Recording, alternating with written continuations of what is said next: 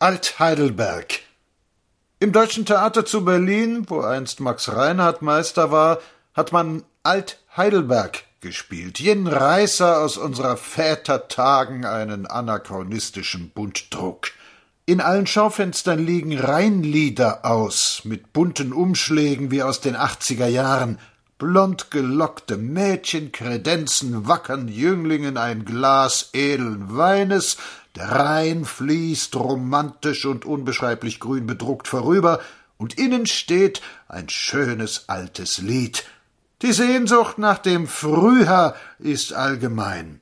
Deutschland spielt gute alte Zeit.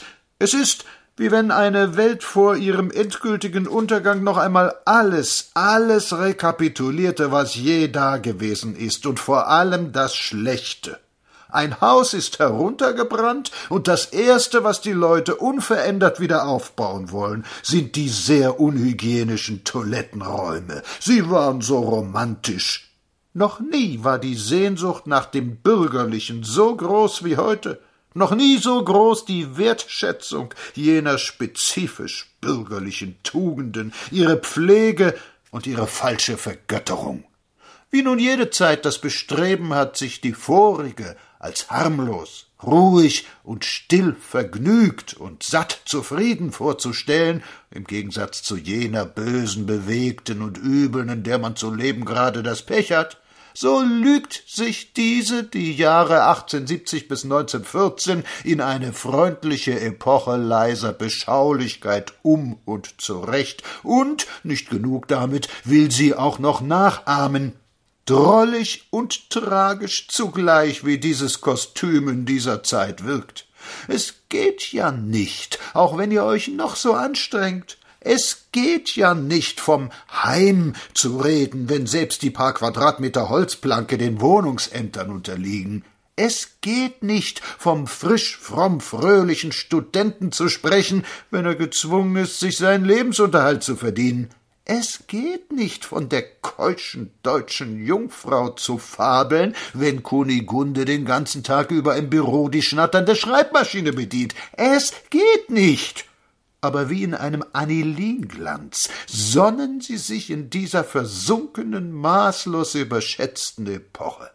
Sie ist nicht nur zeitlich vorbei, sie ist auch mausetot, und wenn es nicht so graue, so bürgerliche Dinge wären, die man da aufwärmt, so könnte man an die Romantiker gemahnt werden, die Kreuzfahrer sein wollten, als Stevenson am Bau der ersten Lokomotive bastelte. Vorbei, vorbei. Und heute? Heute pumpen sie sich die Formen aller Kulturen, um die Leere ihrer eigenen zu verkleistern. Und wo ein Loch ist, da stellt ein altes Schmuckstück bald sich ein. Es gibt einen medizinischen Begriff von den ausgeschliffenen Bahnen, die das Denken leichter läuft, weil es sie so oft gelaufen ist. Man erinnere sich zum Beispiel an das kleine Einmaleins. Kriege sind über uns hereingebrochen, Volksbelustigungen, denen man in Deutschland den Namen Revolution anhängte, Krachs und Börsenbässen, aber voll Sehnsucht rutscht alles die geliebte alte ausgeschliffene Bahn, wie einst im Mai. Aber damit ist es doch vorbei, und sie wollen es nicht sehen. Und je härter und erbarmungsloser die Zeit wird, desto verzweiflungsvoller klammert sich eine ganze Generation von alten Jungen an die Dinge, an denen einst ihr Herz hing. Nun gerade, nun erst recht und stemmen sich gegen den rollenden Stein der Zeit, gegen die ganze Erde. Aber es hilft nicht, es hilft nichts, es hilft nichts. Vor dem Sterben fallen manche Kranke in Euphorie, das heißt, es geht ihnen noch einmal sehr gut, noch einmal blühen sie scheinbar auf, noch einmal werden die Wangen rot, die Augen glänzend, noch einmal, und sie hoffen und fühlen sich federleicht und wohl und auch ganz gesund und denken morgen aufzustehen und herauszudürfen, und ahnen nicht, dass sie morgen in der Tat hinaus dürfen, durch die Tür, die Füße vorne weg. So ist das mit unserem Alt Heidelberg. Sie spielen die alten Possen, Sie weinen über die alten Schmachtfetzen, sie baden sich in den alten Vorstellungen, sie schmunzeln über die alten Scherze, alte Sachen, alte Sachen.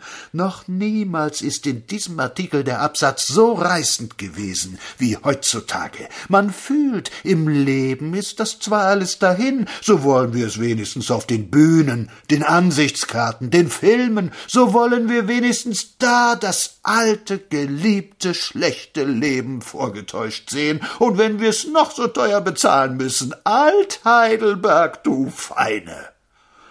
Auch das wird vorübergehen. Eine neue Generation wird kommen, die da nichts mehr weiß von der Väter Idealen und nichts mehr von ihren Wünschen und Hoffnungen und es wäre geschmackvoll und vernünftig, diese Prozedur abzukürzen und bei Zeiten Schluss mit einer Serienaufführung zu machen, deren Besetzung immer schlechter und deren Publikum immer wahlloser wird. Liebe Direktion Deutschland, wir bitten um ein neues Stück.